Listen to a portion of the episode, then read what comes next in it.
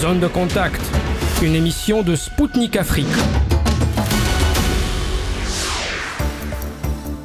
Bonjour Bamako, bienvenue sur Spoutnik Afrique. Aujourd'hui, c'est Anthony Lefebvre et son émission Zone de contact qui vous accompagne. Je suis très heureux de retrouver à nouveau les auditeurs et les auditrices de Maliba FM qui nous écoutent sur le 99.5 FM. Et voici tout de suite le programme de notre émission d'aujourd'hui. Le Mali qui s'engage à réaliser un programme de réconciliation nationale. Le plan de paix de Zelensky fait barrage aux propositions de divers pays, dont ceux d'Afrique, et la Cour internationale de justice qui a rendu sa décision contre Israël. Le Mali, le Burkina Faso et le Niger quittent sans délai la CDAO. Deux analystes maliens et nigériens ainsi qu'un ex-parlementaire burkinabé ont réagi à cette nouvelle. Ouagadougou a reçu une cargaison de céréales livrée à titre gratuit par Moscou. Le chef de la diplomatie burkinabé s'est confié à notre micro dans une interview exclusive et un journaliste du Burkina Faso a commenté cette livraison. Le président du Tchad, Mahamat Idriss Déby, a effectué une visite historique en Russie. Un panafricaniste tchadien fera le bilan de ce déplacement.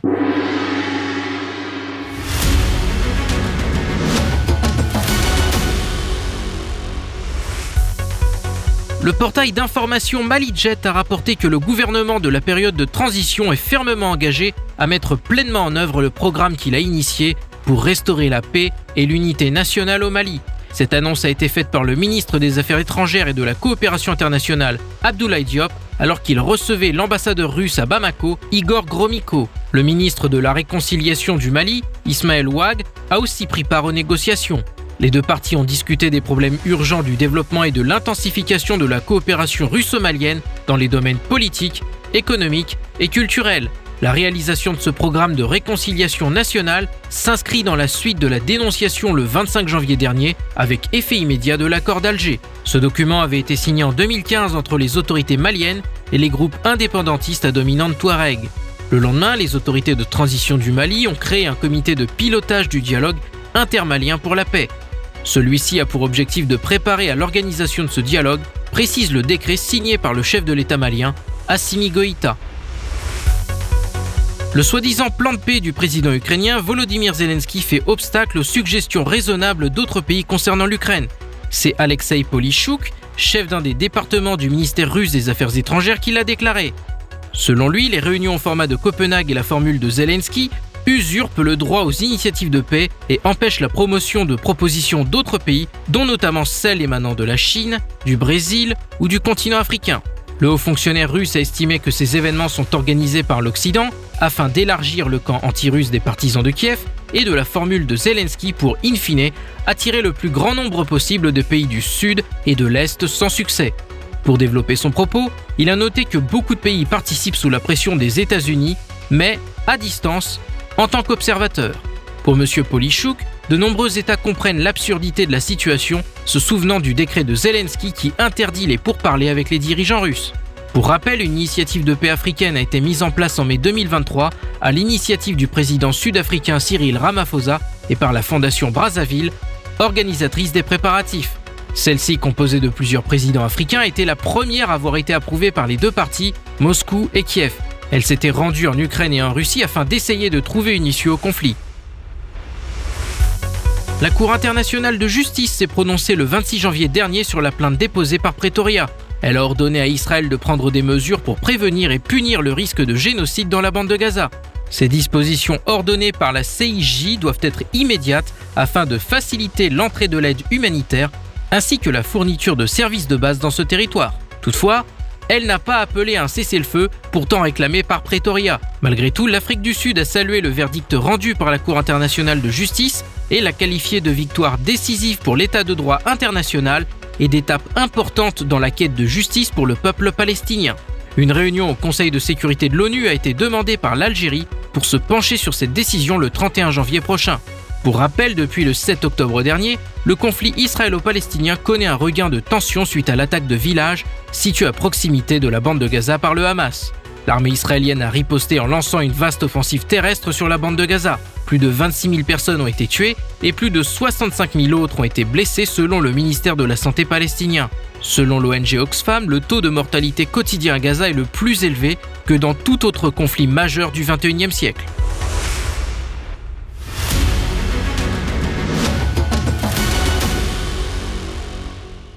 Mesdames, Messieurs, vous êtes bien à l'écoute de Spoutnik Afrique sur les ondes de Maliba FM à Bamako.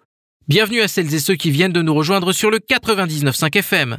Le Mali, le Burkina Faso et le Niger ont annoncé leur retrait de la CDAO sans délai dans un communiqué conjoint le 28 janvier.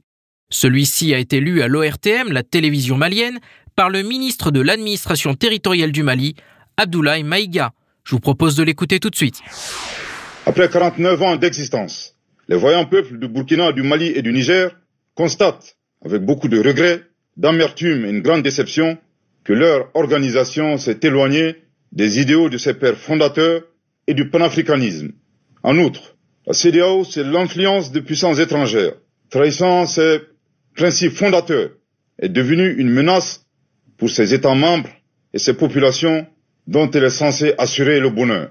En effet, L'organisation n'a pas apporté assistance à nos États dans le cadre de notre lutte existentielle contre le terrorisme et l'insécurité. Pire, lorsque ces États ont décidé de prendre leur destin en main, elle a adopté une posture irrationnelle et inacceptable en imposant des sanctions illégitimes, illégales, inhumaines et irresponsables en violation de ses propres textes. Toutes choses qui ont davantage fragilisé les populations déjà meurtries par des années de violence imposées par des hordes terroristes instrumentalisés et téléguidés. Face à cette situation qui perdure, leurs excellences le capitaine Ibrahim Traoré, le colonel Assimi Goïta et le général de brigade Abdurrahman Chani, respectivement chef d'État du Burkina Faso, de la République du Mali et de la République du Niger, prenant toutes leurs responsabilités devant l'histoire et répondant aux attentes, préoccupations et aspirations de leur population, décident en toute souveraineté du retrait sans délai du Burkina Faso, du Mali et du Niger de la communauté économique des États de l'Afrique de l'Ouest. Pour rappel, les relations de ces pays fondateurs de l'AES, l'Alliance des États du Sahel, avec la CDAO, sont tendues depuis que des militaires y ont pris le pouvoir en 2020 au Mali, en 2022 au Burkina Faso et en 2023 au Niger. L'organisation avait pris de lourdes sanctions contre Bamako et Ouagadougou et avait même menacé d'intervenir militairement au Niger, nous en avions parlé avec différents experts lors de nos précédentes émissions. Le dernier épisode de ces relations tendues avait eu lieu en décembre dernier, lorsque la CDAO avait décidé de suspendre le Mali, le Burkina Faso et le Niger de ses organes. Au micro de Spoutnik Afrique, Issoufou Boubacar Kado Magaji, analyste et consultant indépendant en finances publiques, ancien inspecteur général d'État du Niger, Abdoul Diallo, analyste et chroniqueur malien, chef de la radio Couleur Média, ainsi qu'Iba Karim, doctorant en sciences et économie et gestion, ancien parlementaire burkinabé ont réagi à cette annonce. Monsieur Diallo, quelle est votre réaction face à cette décision? Euh, Le communiqué conjoint du Burkina Faso, de la République du Mali, euh, de la République du Niger également, euh, fut accueilli avec joie par les populations qui ont qui avait exprimé depuis fort longtemps le désir de quitter cette organisation qu'elle considère incompétente, qu'elle considère également euh, une organisation euh, sous l'influence de puissances étrangères qui veulent à tout prix imposer des règles à ces pays-là. Donc, euh, le fait de quitter la CDAO, c'est un grand avantage pour ces trois pays qui sont réunis autour d'une organisation qui est déjà euh, qui montre déjà ses preuves, l'AIS, l'Alliance des États du Sahel. Le problème qui frappe également ces trois pays euh, de la CDAO, qui sont également qui, des trois anciens pays, bien sûr, de la CDAO, également, c'est le problème dû à l'insécurité. L'insécurité. Et depuis lors, lorsque nous étions au sein de la CDAO, c'était à la CDAO de nous apporter assistance, de nous soutenir, de nous aider à nous débarrasser de ces terroristes-là. Mais au lieu de ça, la CDAO est restée aveugle et muette face à la gravité de la situation sécuritaire qui pesait sur ces trois pays. Donc ces trois pays ont vu qu'aujourd'hui, il est plus que nécessaire d'être unis parce qu'un seul doigt ne peut prendre une pierre. C'est ensemble qu'ils pourront se débarrasser euh, de ces trois frontières. Donc c'est ensemble que nous pouvons euh, nous débarrasser de ces euh, criminels, de terroristes donc, nous partageons les trois frontières, la zone des trois frontières, c'est-à-dire le Mali, le Burkina et le Niger partagent les mêmes frontières. Euh, aujourd'hui, nous avons vu que l'efficacité de cette alliance a tendance à rassurer les populations. Vous avez vu des opérations conjointes ont été menées par l'AES c'est-à-dire euh, par euh, le Burkina, le Niger et le Mali. Il y a eu des frappes aériennes euh, contre des positions terroristes et chaque jour, ce sont des résultats qui tombent, des résultats qui qui donnent espoir, des résultats euh, qui sont salués par les populations de ces trois pays. Donc, euh, le fait de quitter la CDAO, c'est une très bonne idée, c'est vraiment salutaire. Cette décision, elle est courageuse et nous ne pouvons pas rester dans une organisation qui est sous l'influence de forces étrangères. Vous avez vu les sanctions qui ont été prises contre le Mali, contre le Burkina Faso et contre le Niger. C'est pas des sanctions qui ont été prises comme ça, mais des instructions ont été données aux responsables de la CDAO par la France et leurs alliés à prendre des sanctions criminelles contre euh, nos populations. Et ces sanctions vont de mèche avec euh, les méthodes de, d'opération des terroristes sur le terrain. Parce que les terroristes privent les populations d'avoir accès aux centres de santé, d'avoir accès à l'éducation, d'avoir accès également euh, aux médicaments. Donc, c'est cette méthode que la CEDAO a employée euh, tout en respectant les instructions de leurs maîtres, bien sûr, euh, pour pouvoir empêcher les populations de bien vivre comme il se doit. Donc, aujourd'hui, le fait de quitter cette CEDAO, vraiment, on ne peut que saluer. Donc, ce vœu a été exprimé depuis fort longtemps par euh, les peuples et également par le mouvement au Mali, et le mouvement dont je suis membre également, le collectif pour la refondation du Mali, a chaque fois chanté, chanté, et eh bien voilà, euh, a dénoncé également les mauvaises attitudes euh, de la CDAO à l'encontre de certains pays membres qui sont le Mali, le Niger et le Burkina Faso. Et vous, Ibakarim, qu'en pensez-vous? Je pense que c'est une très bonne chose. Ça, c'est mon avis. Je pense que c'est une très bonne chose parce que tout simplement, il faut dire que la monnaie est très essentielle pour euh, l'économie, pour les échanges d'un pays. Pour même conserver la richesse d'un pays, il faut une monnaie qu'on arrive euh, à maîtriser. Alors, si c'est dans le sens de créer une monnaie, parce qu'on ne peut pas vivre sans monnaie, et si on quitte la CDAO, ça sous-entend qu'il y a une monnaie qui va venir. Si les trois pays ne sont pas là, qui sait lequel des autres pays qui, va suivre? Parce qu'il y a ça qu'il faut voir. Mais euh,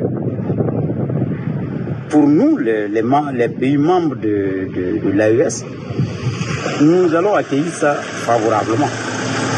Si nous voulons prendre maintenant sur le plan économique, je pense que les trois pays ont tout à gagner en allant avec leur propre monnaie. Moi, je pense que notre monnaie pourrait tenir. Et dans ce sens-là, ça, ça viendra soulager peut-être même euh, le coût de la vie. Prenez par exemple les pays membres de la CDAO. Pour moi, ils ne jouent pas correctement leur rôle. Parce qu'avant tout, ils ont l'obligation d'assistance, c'est-à-dire aider les peuples, les pays qui sont dans des difficultés. Nous avons actuellement les trois pays qui traversent des crises euh, sécuritaires, des crises même économiques.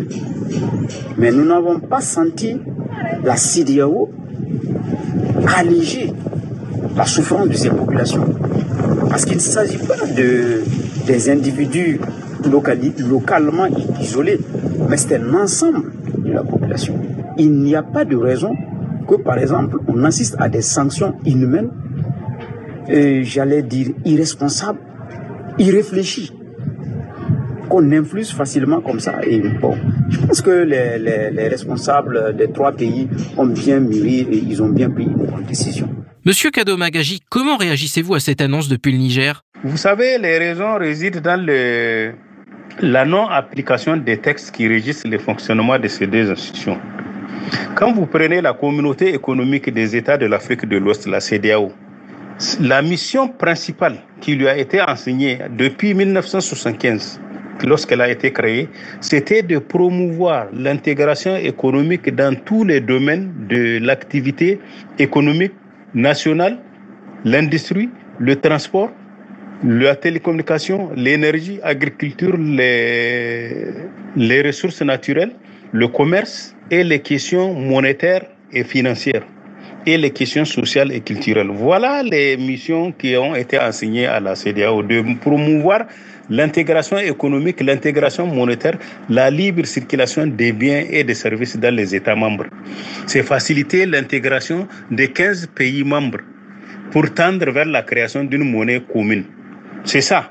Elle a eu, la CDAO a créé une monnaie commune en 2019 à Abuja, au Nigeria, dont l'auteur d'échange est flexible. Les Alassane Ouattara et Macron se sont retrouvés à Abuja pour disloquer cette monnaie-là. Ils ont disloqué et ça n'a pas marché. Ils ont bloqué, ils ont saboté ça. Maintenant, quant à l'IUMOA, c'est quoi sa mission? Sa mission, c'est de renforcer la compétitivité des activités économiques et financières des États membres dans le cadre d'un marché ouvert et concurrentiel et d'un environnement juridique rationalisé et harmonisé. C'est ça la mission de l'UMOA. Dans aucun texte de l'UMOA, il n'a été prévu de, de, geler les avoirs financiers d'un État ou de, fermer les frontières à un État. C'est des, des, choses, des sanctions qui ont été inventées par Macron et certains pays membres de, de, de l'Union européenne pour pénaliser le Niger. Que dit l'article 45 sur le protocole d'accord de la bonne gouvernance? C'est sur cet article-là qu'ils se sont basés pour sanctionner le Niger. Voilà ce que dit l'article 45 du protocole d'accord sur la bonne gouvernance démocratique et économique. En cas de rupture de la démocratie par quelque procédé que ce soit et en cas de violation massive des droits de la personne humaine dans un État membre, la CDAO peut prononcer à l'encontre de l'État concerné les sanctions graduelles suivantes. La première sanction, c'est le refus de soutenir les candidatures dans l'espace de la CDAO ou à l'extérieur de l'espace, la candidature d'un État membre à des postes sous-régional. La deuxième section, c'est le refus de tenir des réunions dans l'État membre concerné. Et enfin, la troisième et la dernière sanction, c'est la suspension de l'activité d'un pays membre concerné. Et pendant la suspension, l'État, l'État suspendu est tenu de s'acquitter de ses cotisations. C'est ça, les sanctions. Mais lorsqu'il y a eu le changement anticonstitutionnel au, ici au Niger pour des raisons que vous connaissez très bien. Qu'a fait la CDAO Le président français Emmanuel Macron a convoqué un conseil de sécurité. C'est de ce conseil de sécurité-là qu'une batterie de mesures contre le Niger ont été prononcées. Ils ont prononcé la fermeture des frontières avec tous les pays membres de la CDAO. Ils ont que ce soit les frontières terrestres et aériennes, ils ont tout fermé. Ils ont décidé de geler les avoirs du Niger dans la Banque centrale et des avoirs des, des, entreprises publiques et privées, des particuliers qui ont des relations avec le pouvoir, ils ont gelé tous ces, tous ces avoirs financiers là-bas au niveau de la Banque centrale des États de l'Afrique de l'Ouest. L'objectif, c'était d'étouffer le Niger. Malgré toutes ces mesures, des pays comme l'Algérie, comme le Mali, le Burkina Faso, le Togo, ils nous ont aidés à nous en sortir. Le pays tient malgré toutes ces sanctions. Ça fait bientôt six mois que ces sanctions-là sont, sont là. Donc la CDAO et l'UMOA ne veulent pas discuter en toute objectivité avec le Niger. C'est un complot qui a été organisé par les pays que vous connaissez, la France en tête. Maintenant, les États-Unis sont rentrés dans la danse. Ce qui les fait peur, pourquoi? Le Niger est membre de l'Alliance des États du Sahel. Cette alliance-là a été créée sur fonds propres. Elle dit qu'elle n'a pas besoin de subventions dans aucun pays. Et cette alliance-là a pour, pour euh, objectif de tendre vers une confédération des États du Sahel. Une fois qu'elle est là-dedans, elle va créer sa propre monnaie, elle va créer sa banque centrale, elle va créer son marché commun, elle va créer une banque d'investissement. Donc vous voyez, elle, va tendre vers une organisation sous-régionale d'intégration économique. Ces trois pays vont s'intégrer et ils vont faire, ils vont avoir une même politique étrangère, une même politique une même conduite de politique économique financière dans la sous-région. Et bientôt, elle est ouverte à tous les pays africains et il me semble qu'il y a quatre mêmes pays qui veulent la rejoindre. Donc c'est suite à ça, les pays occidentaux, l'OTAN en tête, sont en train de manipuler la, la CDAO. Si vous, avez bien belle mémoire, c'est la veille des négociations avec le Niger que le président du Nigeria, Toubounou, et le président Alassane Ouattara de la Côte d'Ivoire se sont retrouvés en France avec Emmanuel Macron pour discuter des possibilités de déstabiliser les trois pays. Donc les pays n'ont pas de choix que de sortir. Ils n'ont pas de choix que de sortir pour prendre courageusement leur destin en main. Monsieur Kado Magaji, quelle perspective s'ouvre maintenant pour le Burkina Faso, le Mali et le Niger? Le monde aujourd'hui est devenu multipolaire.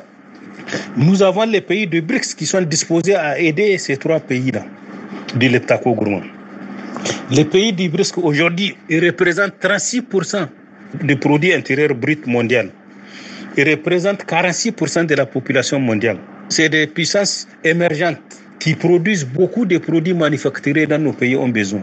Nous, ils ont besoin de nos produits, notamment l'uranium, notre or, notre euh, bauxite, notre, euh, notre euh, lithium.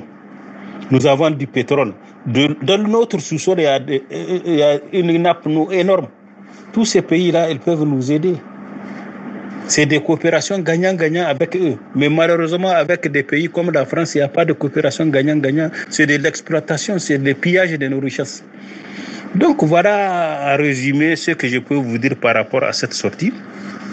Cette sortie ouvre beaucoup de perspectives à ces trois pays. S'ils tiennent bien leur unité, bientôt ils vont aller vers les pays de BRICS qui vont les aider à s'en sortir. Monsieur Diallo, je vais conclure avec vous. Quelle perspective voyez-vous pour ces trois pays suite à leur retrait de la CDAO Aujourd'hui, euh, la suite, elle est favorable. La suite, elle est favorable. Donc, il suffit aux trois pays euh, de rester ensemble, de s'accrocher. Ça ne sera pas facile. Euh, nous allons nous accrocher et c'est ensemble que nous pourrons vaincre l'ennemi commun. L'ennemi commun est connu, ce sont les terroristes et la CDAO également. également, nous pouvons espérer sur le soutien et l'accompagnement de nos amis également russes qui ont voulu être à nos côtés, qui ont accepté de nous vendre des équipements militaires de pointe. Et grâce à ces équipements militaires, nous, nous voilà euh, atteindre certains objectifs dont les gens euh, avaient désespéré. C'était Issoufou Boubacar Kado Magaji, analyste et consultant indépendant en finances publiques, ancien inspecteur général d'État du Niger, Abdoul Diallo, analyste et chroniqueur malien, chef de la radio Couleur Média, et Iba Karim, doctorant en sciences et économie et gestion, ancien parlementaire burkinabé pour Sputnik Afrique. Ils ont réagi à l'annonce du retrait sans délai du Mali, du Burkina Faso et du Niger de la CDAO.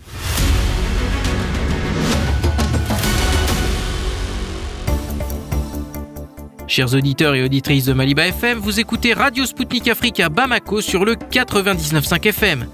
Bienvenue à celles et ceux qui viennent de brancher leur poste de radio. Le Burkina Faso a reçu 25 000 tonnes de céréales gratuites en provenance de Russie. La cérémonie de réception s'est déroulée le 26 janvier dernier à Ouagadougou, en présence de l'ambassadeur russe en poste dans ce pays, Alexei Saltikov. Pour rappel, la décision d'envoyer des céréales à six pays africains à titre gratuit a été annoncée par Vladimir Poutine à l'occasion du dernier sommet Russie-Afrique de Saint-Pétersbourg en juillet 2023. Les frais de transport ont été pris en charge intégralement par la Russie. À l'occasion de cette livraison, le ministre burkinabé des Affaires étrangères, Karamoko Jean-Marie Traoré, s'est exprimé à Spoutnik Afrique dans une interview exclusive. Écoutons-le tout de suite. Les céréales que la Russie s'est engagée à livrer gratuitement à plusieurs pays africains sont arrivées au Burkina Faso. Elles étaient aussi aujourd'hui remises officiellement. Donc, dans quelle mesure cette livraison est-elle importante pour votre pays? Ben, Cette livraison est importante pour euh, notre pays parce que comme la plupart des pays du monde entier, nous sommes aussi un consommateur de blé. Mhm. Et la Russie, c'est un pays qui a compris euh, la situation et qui a manifesté sa solidarité vis-à-vis du Burkina au regard de la bonne coopération et de l'amitié exemplaire qui existe entre nos deux pays. Mhm. Donc je dirais que euh, c'est la traduction d'une solidarité forte et agissante de la Russie vis-à-vis -vis de l'Afrique. Vous savez qu'avant ça, le président en exercice euh, de la CDAO à l'époque avait même eu à faire une mission avec une délégation présidentielle en Russie. Et je sais qu'au cours de cette mission, il avait aussi été question de négocier dans ce sens. Mm-hmm. Donc, euh, le Burkina Faso n'est pas un pays euh, producteur de blé. Par définition, nous importons du blé. Et donc, ce geste vient nous soulager par rapport à nos besoins en termes de, céréales. Mhm. Je vois, je vois, merci beaucoup. Et par, cette livraison, on voit que la promesse faite par le président Poutine au moment du retrait, retrait de l'accord céréal est honorée. Et donc, comment estimez-vous le résultat de, euh, cette promesse du président russe? Ben, C'est un résultat excellent parce qu'il a, il a tenu toutes ses promesses en termes de quantité, en termes de délai de livraison, en termes de bénéficiaires. Toutes les promesses ont été tenues et donc euh, pour nous, c'est vraiment de saluer et de reconnaître l'effort du, gouvernement russe. Je, je rappelle que c'est un don. Ça a été donné à titre gracieux au pays. Donc, euh, euh, ce n'est pas, on l'a pas acheté, ce mm nous a été donné. Et donc, euh, c'est vraiment euh, devoir de reconnaissance vis-à-vis du gouvernement du peuple russe et du président de la Russie. Mhm. Et l'Occident semble ne pas apprécier l'intensification des relations entre l'Afrique et la Russie que nous observons aujourd'hui. Donc, quelle est votre explication du phénomène? Nous avons une vision qui s'aligne sur celle de la Russie. Nous, nous sommes pour euh, si vous voulez, la multipolarité. Nous sommes pour euh, le multilatéralisme. Nous sommes pour que chaque État puisse avoir son espace d'expression. Et la Russie est aussi dans cette dynamique. Le comportement qui consiste à, vous confiner dans une relation qui doit vous, vous priver d'autres amitiés, nous n'avons aucun intérêt à aller dans ce sens. Donc je dirais que le choix de l'Occident, à mon avis, est un choix qui doit davantage être réfléchi mhm. pour éviter d'aller dans des relations égoïstes. Parce que nous sommes égaux en droit, en relations internationales, et je ne pense pas que ce soit une bonne idée pour l'Occident de continuer à essayer de confiner politiquement, économiquement et juridiquement certains espaces, certains pays. Mhm. Et parlant de multipolarité, euh, nous voyons l'émergence récente de l'Alliance des États du Sahel. Euh, et donc, selon les informations qui circulent dans, circulent dans les médias, euh, l'AS songe à créer sa monnaie souveraine pour remplacer le franc CFA. Donc, est-ce que vous pouvez commenter ça? Quelles démarches ont été déjà prises, par exemple, dans ce, dans ce sens?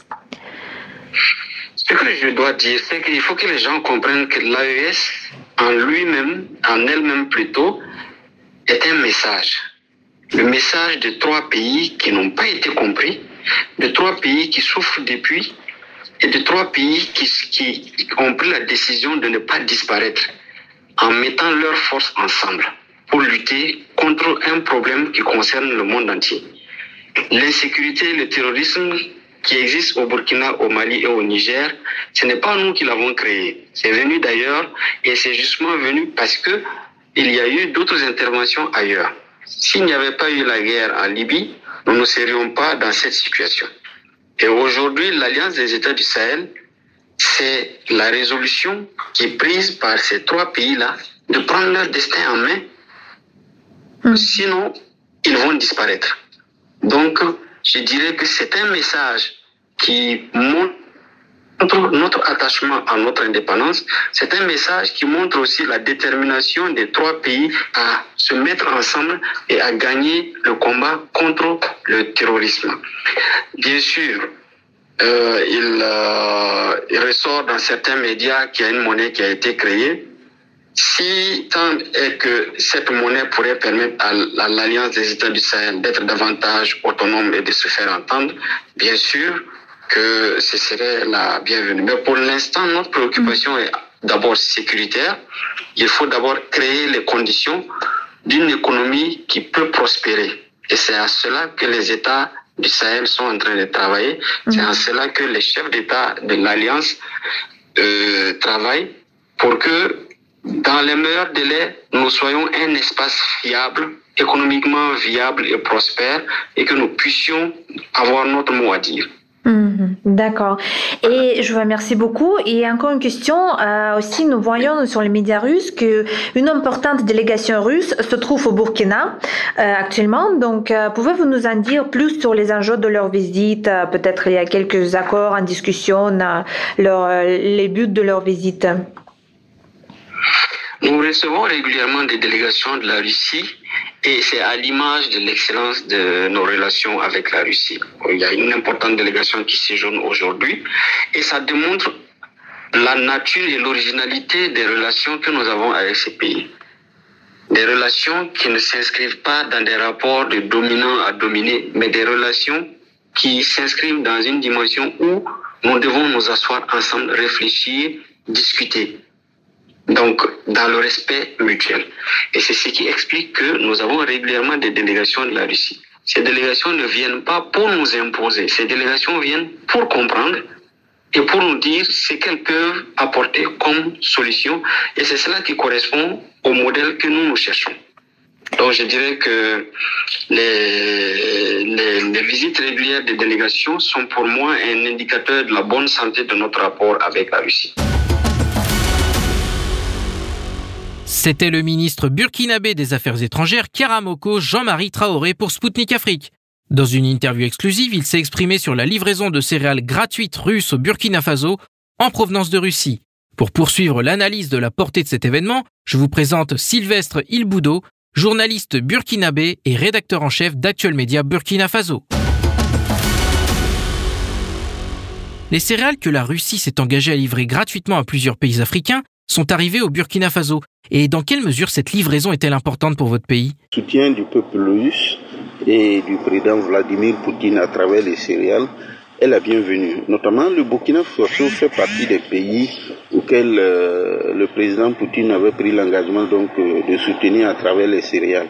Et nous leur disons merci pour ça parce que cela va aider à résoudre un problème qui était déjà là depuis des années, mais que ces pays n'arrivent pas à atteindre, à savoir l'autosuffisance alimentaire. Avec l'insécurité étant, euh, les paysans se sont déplacés, ils n'arrivent plus à cultiver. Du coup, les villes même ne sont plus approvisionnées comme il se doit. Et ce soutien du président Poutine et du peuple russe est à saluer. Et c'est ça les vrais amis. Et c'est pas comme certains qui laissent leurs amis en plein vol et les laissent avec tous les problèmes et s'en vont. Après, ils reviennent hein, comme des pompiers qui peuvent aider à, régler les problèmes. C'est des vrais pyromanes. Et ça, nous voulons à travers donc euh, ce soutien et cet engagement de la Russie à l'endroit euh, du Burkina, du Mali, que nous sommes reconnaissants et nous leur disons merci pour ça. Voilà. Merci encore au président Poutine et au peuple russe pour ce soutien qui va aider à régler les problèmes d'alimentaire intensément. Par ces livraisons, on voit que la promesse faite par le président Poutine au moment du retrait de l'accord céréalier est honorée. Comment estimez-vous le résultat? À travers donc ce don, c'est la preuve et de l'engagement du président Poutine qu'il respecte tout ce qu'il dit.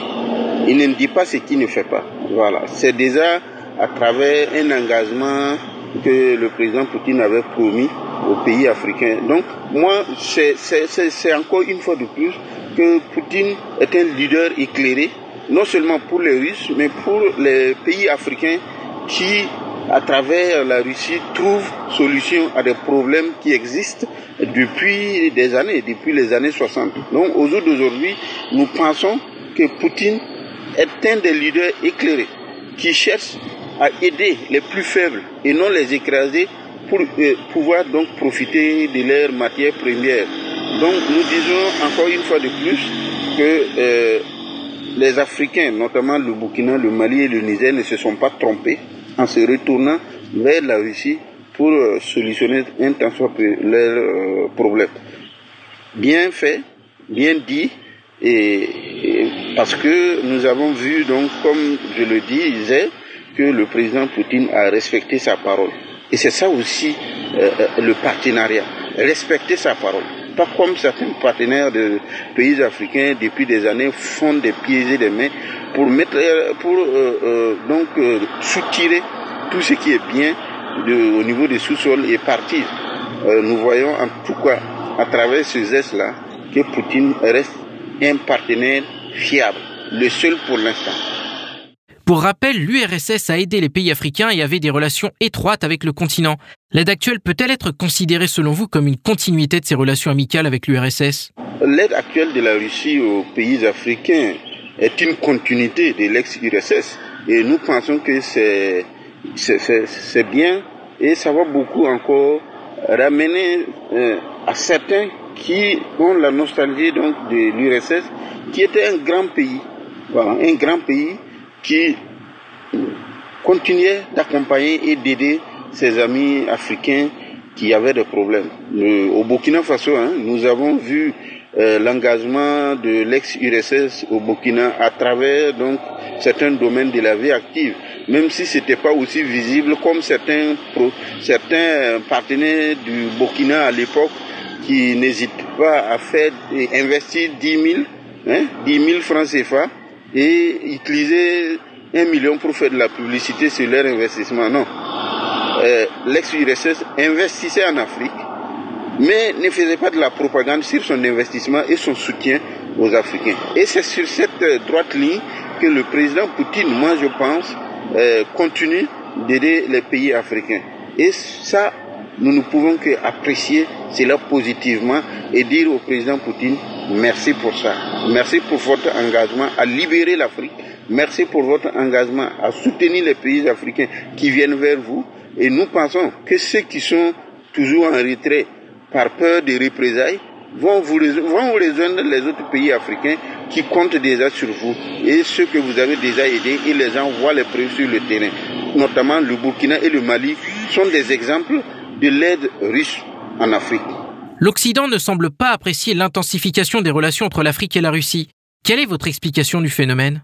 On peut ne pas apprécier l'accompagnement, le soutien, l'intensification des relations entre l'Afrique et bien sûr euh, la Russie. Ça, c'est leur problème. Et ça n'engage que les pays africains s'en fichent pas mal de cette position des pays occidentaux. Ce qui est sûr, nous avons un partenaire sûr, quelqu'un qui pense au, à l'avenir de l'Afrique, à l'avenir des petits-fils de l'Afrique. Donc, bon, on peut pas les empêcher de ne pas euh, penser ce qu'ils veulent, hein. mais toujours est-il que les pays africains sont résolument tournés vers la Russie, qui, pour l'instant, montre le visage d'un partenaire sûr et rassurant. Donc, du coup, bon, laissons les Occidentaux faire ce qu'ils veulent, dire ce qu'ils veulent, et nous allons continuer de collaborer avec la Russie. Nous allons continuer d'apprécier chaque acte posé par la Russie au Burkina Faso, au Mali, au Niger et un peu partout. Nous avons vu le Tchad, hein? le Tchad est en train de venir. Donc c'est la preuve que le soutien, l'aide de la Russie au pays de l'AES est, est salué. Voilà. Et d'ailleurs même c'est en train de contaminer tous les autres pays qui, dont les dirigeants ont peur des représailles, euh, des représailles des Occidentaux, notamment la France, qui n'hésitera pas un temps soit à organiser un coup d'État qu'il qualifie de révolution et d'autres parlent de révolution de palais. Donc nous, nous sommes très fiers de cela et nous n'allons bon, nous pas nous préoccuper de ce que disent les pays occidentaux. Hein. La Russie est l'un des plus grands producteurs de céréales et d'engrais. Les sanctions occidentales imposées contre Moscou ont perturbé les chaînes d'approvisionnement et les règlements financiers. Comment les peuples africains perçoivent-ils cette hostilité de la part de l'Occident? Les sanctions euh, des Occidentaux à l'endroit de la Russie, en, réalité, ce n'est même pas la Russie. Hein parce qu'ils savent qu'ils ne peuvent rien contre la Russie. C'est les pays africains qui bénéficient de la largesse du peuple russe et du président Poutine qu'ils ont fait, euh, ils ont initié ces sanctions parce que bon, il y a d'autres choses qui ne viendront plus en Afrique pour pouvoir continuer de maintenir les pays africains euh, sous leur domination. Mais quel qu'en soit ce qu'ils font, nous voyons que le président Poutine arrive toujours à trouver une solution pour aider ses vrais amis en Afrique. Donc du coup, nous pensons qu'ils peuvent toujours continuer d'imposer leurs sanctions. Euh, la Russie, qui aujourd'hui s'est résolue à libérer l'Afrique, trouverait toujours une solution à ça. Et les Africains qui veulent se libérer aussi vont l'accompagner dans la réflexion pour euh, pouvoir donc euh, s'en sortir et laisser les Occidentaux qui n'auront que leurs yeux pour pleurer plus tard. Quand on a un partenaire, on travaille à le rassurer qu'on est un vrai partenaire qu'on va l'aider à s'en sortir. Mais ce que ces Occidentaux font, c'est quoi? Malheureusement, avec le soutien et l'accompagnement de certains Africains qui pensent que les Occidentaux aujourd'hui euh, constituent euh, euh, une solution à tout vent. Non, nous disons que non. Nous avons un sérieux problème. Par exemple, au Burkina Faso, vous voyez les rails qui quittent Ouagadougou pour aller à Abidjan. Nous sommes au courant de certaines manœuvres pour empêcher à un local qui euh, a une entreprise euh, qui emploie des Burkinabés de pouvoir utiliser ces rails-là, aller jusqu'à Abidjan. Et bien sûr avec les complicités de certains fonctionnaires euh, sur le plan local. Donc du coup, ils vont toujours trouver des gens, mais la révolution africaine aujourd'hui, incarnée par le président Ibrahim Traoré ou encore euh, Assimi Goïta du Mali et Tchani au Niger, est en marche. Et tous ceux qui ne voudront pas aller euh, également dans ce sens, ben, ils vont aller rejoindre les Occidentaux chez Voilà, ils vont les donner des visas, ils vont partir là-bas. Mais toujours est-il que celui qui veut empêcher l'évolution de l'Afrique, parce que tout simplement, les Occidentaux les, euh, les flattent qu'ils peuvent encore euh, euh, gêner cette révolution accompagnée par la Russie, ils vont se tromper. Donc du coup, en tout cas, nous, on est là, on regarde, on observe, parce que c'est le seul, monde d'ordre aujourd'hui, savoir observer et bien sûr regarder, observer et réfléchir sur quoi amener euh, les pays africains à s'en sortir. Et quels sont les avantages de l'approche russe par rapport à celle des pays occidentaux concernant le dossier céréalier? L'avantage russe vis-à-vis des pays africains qui viennent vers la Russie, c'est clair et c'est visible sur le terrain. Voilà. Tu me tends la main, je te tends la main et on est des amis, on parle à égal. C'est ça, c'est ça. L'égalité entre les partenaires. Et la Russie l'a fait, elle a montré lors du sommet Russie-Afrique qui s'est tenu récemment là-bas. On a vu euh, euh, les présidents s'exprimer librement devant Poutine sans euh, vraiment être inquiétés comme quand ils vont dans certains palais dans les pays occidentaux qui n'hésitent pas à intimider, intimider pour que, voilà, et il reste toujours dominant. Mais nous sommes convaincus qu'aujourd'hui, Poutine nous a démontré que nous sommes partenaires égal à égal. Outre cette livraison de céréales, la Russie est en train d'intensifier ses relations avec le Burkina et l'Alliance du Sahel, notamment dans les domaines de la défense, de l'énergie et de l'agriculture. Comment voyez-vous ce rapprochement Et peut-on dire qu'il marque une nouvelle étape dans nos relations? Des relations entre la Russie et les États du Sahel marque une nouvelle un nouveau changement dans le monde. C'est bon, les Occidentaux veulent ou pas, ça va bouleverser le monde aujourd'hui. Les relations entre la Russie et les pays africains, notamment ceux du Sahel, ça va bouleverser le monde. Bon, ceux qui veulent croire qu'ils croient, ceux qui ne veulent pas, ils sont libres. Mais nous savons qu'aujourd'hui, hein, le partenariat, le bras tendu de la Russie vers les pays africains, ça va changer beaucoup. Parce que il y a des choses euh, que beaucoup ne se rendent pas compte aujourd'hui du changement de ce nouveau partenariat. Déjà, regardez dès le début. C'était le Mali, après c'est le Burkina, aujourd'hui c'est le Niger, le Tchad. Rentre dedans, nous voyons même la Côte d'Ivoire, les gens commencé à entreprendre des démarches et bien d'autres pays qui ont compris que le changement du monde, c'est à travers ce partenariat-là. Qu'un monde multipolaire, c'est à travers ce partenariat entre la Russie et les pays du Sahel. Donc nous apprécions à sa juste valeur, nous apprécions, comme nous le disions, nous apprécions cette étape que la Russie est en train d'amorcer avec les pays africains. Nous apprécions ce changement du monde que la Russie est en train d'imprimer avec les pays africains. Bon, bravo à Poutine, bravo pour cette façon de voir, bravo aux pays qui se sont euh, tournés vers la Russie pour trouver solution à leurs problèmes. C'était Sylvestre Ilboudo, journaliste burkinabé et rédacteur en chef d'Actuel Média Burkina Faso pour Sputnik Afrique. Il a commenté la livraison de céréales russes gratuites au Burkina Faso.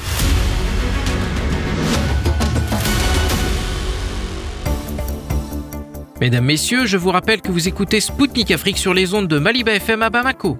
Anthony Lefebvre, présentateur de l'émission Zone de Contact, je salue celles et ceux qui viennent de brancher leur poste de radio sur le 99.5 FM.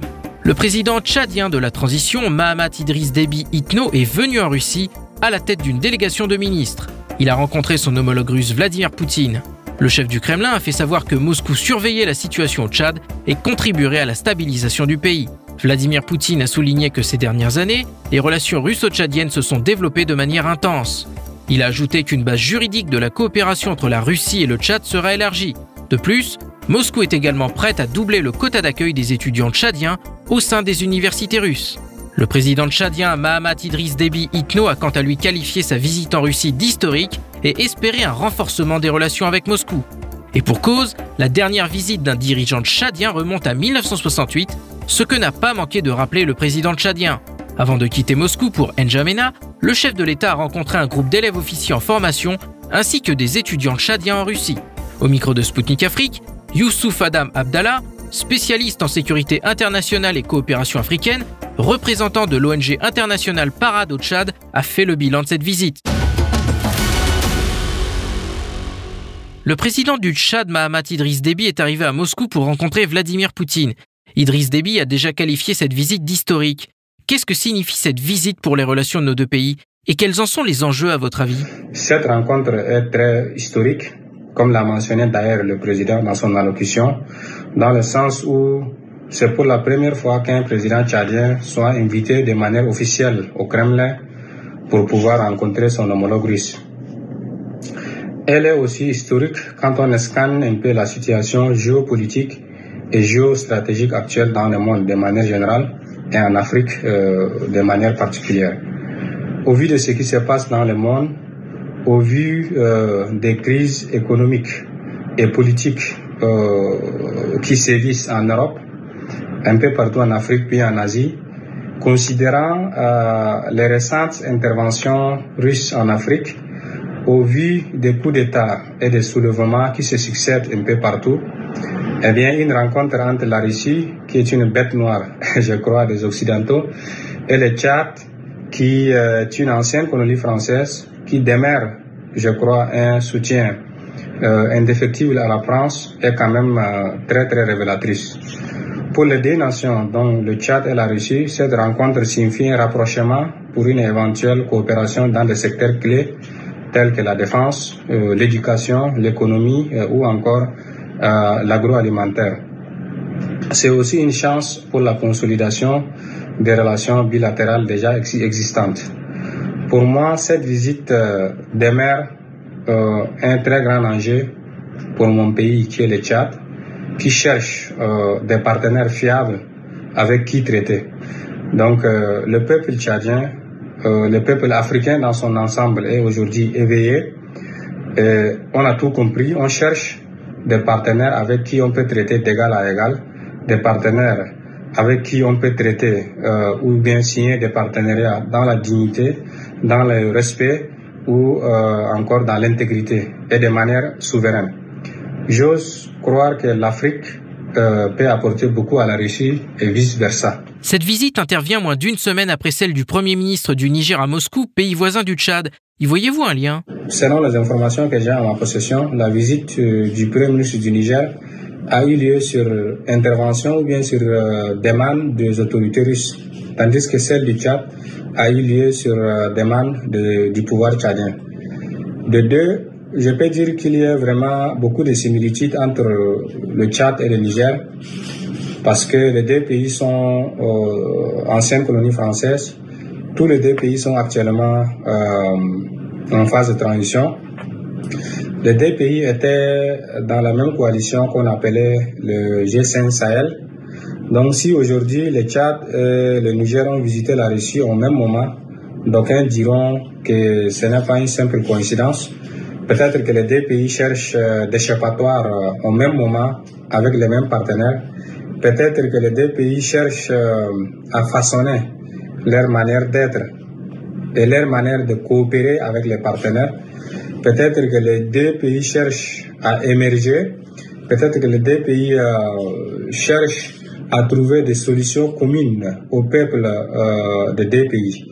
Donc, euh, je ne peux pas dire que je vois vraiment un lien direct et explicite entre les deux visites, mais c'est peut-être pas une simple coïncidence.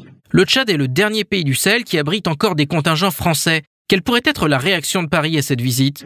Paris serait certainement sur les nerfs. La France, qui avait le pouvoir absolu sur les pays du G5 Sahel, se voit aujourd'hui humiliée, dépossédée de ses forces, et se voit monogame, si je puisse me permettre le terme.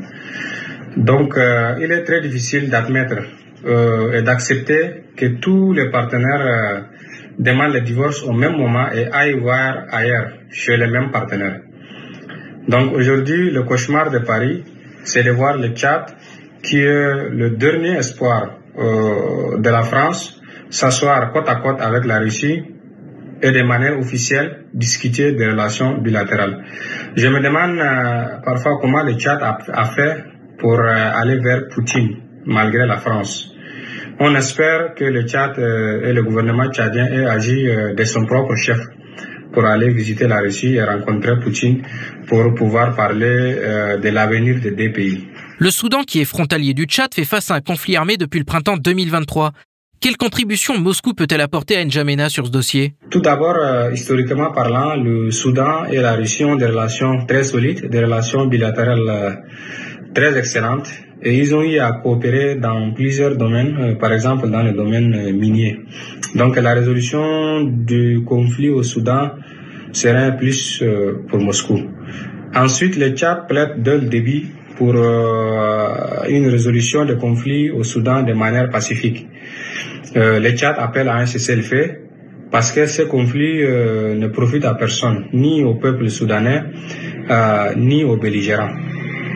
Et ça a vraiment des conséquences très très désastreuses euh, dans le secteur euh, sécuritaire ou encore euh, dans le secteur euh, sur, ou encore sur le plan économique dans la sous-région. Donc nous comptons sur la bonne volonté des puissances dont la Russie, qui détient d'ailleurs le veto et qui détient un poids politique très, très remarquable pour mettre fin euh, ou soit pour mettre un terme à la guerre. La Russie peut joindre sa voix à celle du Tchad euh, qui crie au cessez-le-feu de manière diplomatique. Elle peut aussi être un apport euh, stratégique dans la médiation du Tchad quant à la résolution du conflit au Soudan. Enfin, le Tchad subit un coup dur avec l'arrivée des réfugiés suite au déclenchement de la guerre au Soudan. Donc la Russie peut aussi apporter une aide humanitaire au Tchad pour pouvoir faire face à la crise humanitaire qui sévit, euh, dans l'est du pays. La République centrafricaine, qui partage une frontière avec le Tchad, souhaite déployer une base militaire russe sur son territoire. Comment l'arrivée d'un contingent russe pourrait contribuer à la sécurité dans la région, à votre avis?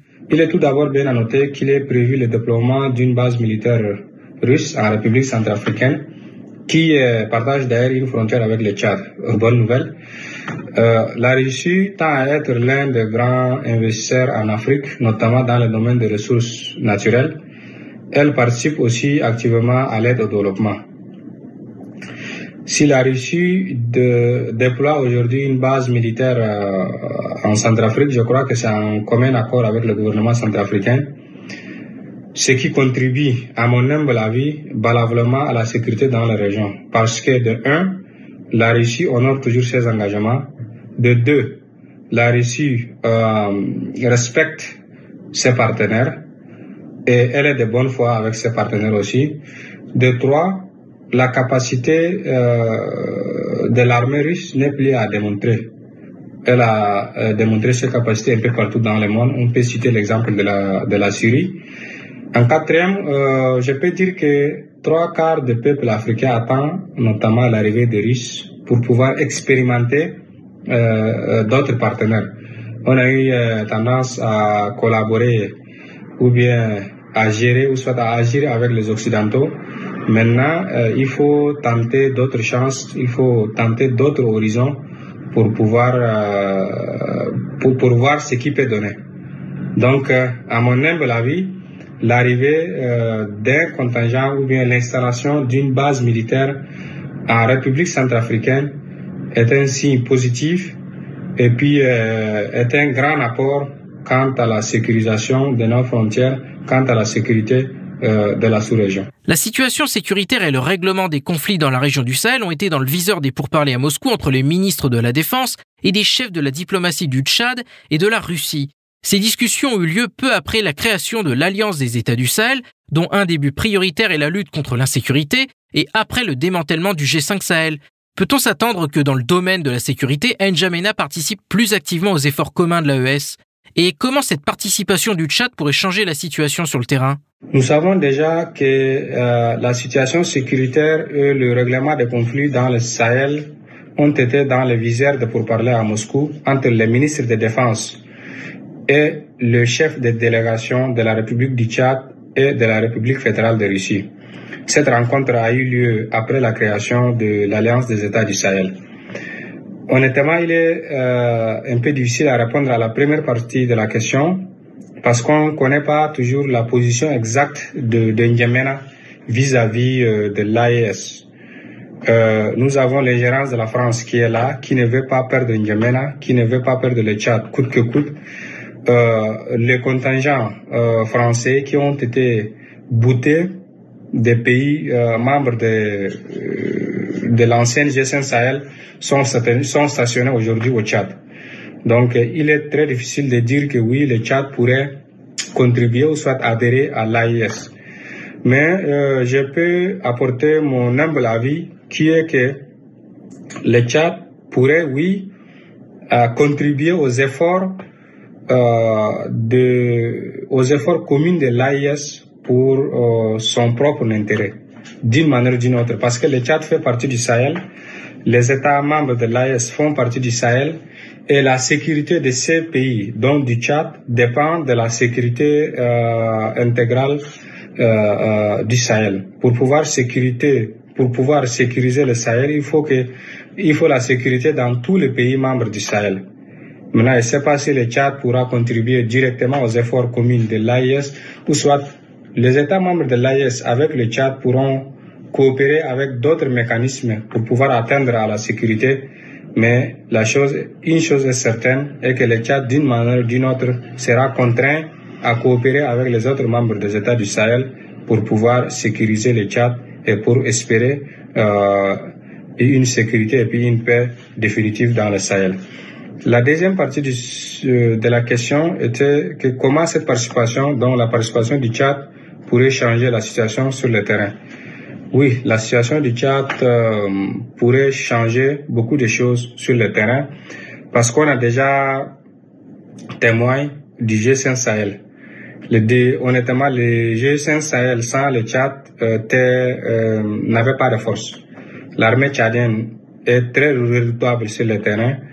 On connaît euh, les efforts que cette armée a fournis au Niger, au Cameroun ou encore au Mali pour stabiliser ces pays-là. Donc, euh, la présence du Tchad, ou soit la participation du Tchad sur le terrain aux côtés de l'AIS pourrait changer beaucoup de choses sur le terrain. C'était Youssouf Adam Abdallah, spécialiste en sécurité internationale et coopération africaine, représentant de l'ONG internationale Parado Tchad pour Sputnik Afrique. Il a fait le bilan de la visite historique en Russie du président du Tchad, Mahamat Idriss Déby Itno, la première depuis 1968. Mesdames, Messieurs, Spoutnik Afrique rend maintenant l'antenne à Maliba FM. Moi, Anthony Lefebvre, je vous donne rendez-vous très vite pour un nouveau numéro de mon émission Zone de Contact. Je vous invite à consulter notre site internet et à vous abonner à notre chaîne Telegram Spoutnik Afrique officielle pour suivre l'actualité africaine et internationale en temps réel. D'ici là, portez-vous bien et à bientôt. Zone de contact, une émission de Spoutnik Afrique.